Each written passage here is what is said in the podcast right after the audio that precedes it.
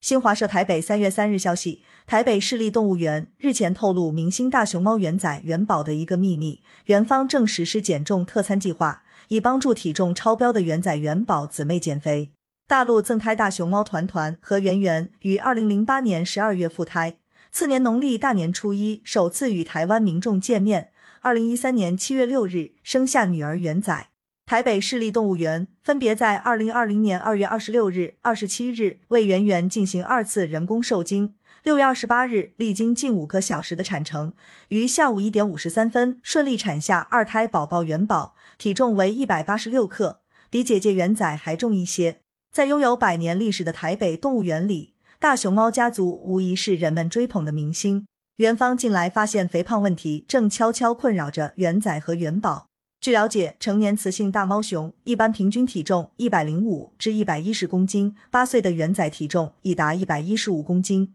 直逼爸爸团团的一百一十七公斤。妹妹元宝才一岁八个月大，体重却已接近七十公斤，比姐姐元仔以前还重。再胖下去，元仔元宝恐怕也会跟人类一样有三高问题。台北市立动物园大熊猫保育员赵兰轩表示。圈养的动物生活环境跟原栖地差很多，加上食物也比较好，但活动量跟小时候比会降低很多，所以元仔的生活模式就是吃饱睡，睡饱吃，导致体重过度上升，影响健康。为了元仔的健康，保育员精心设计了低脂、低糖、低盐的减肥特餐窝窝头，采用大米粉、玉米粉、大豆粉、竹粉和矿物质的配方，达到营养均衡的目的。保育员说。吃着健康的配餐，元仔并没有感觉到不同。与此同时，元方还会设计游戏，增加元仔的运动量。保育员透露，目前圆圆和元宝母女几乎天天上演采食叠对叠戏码，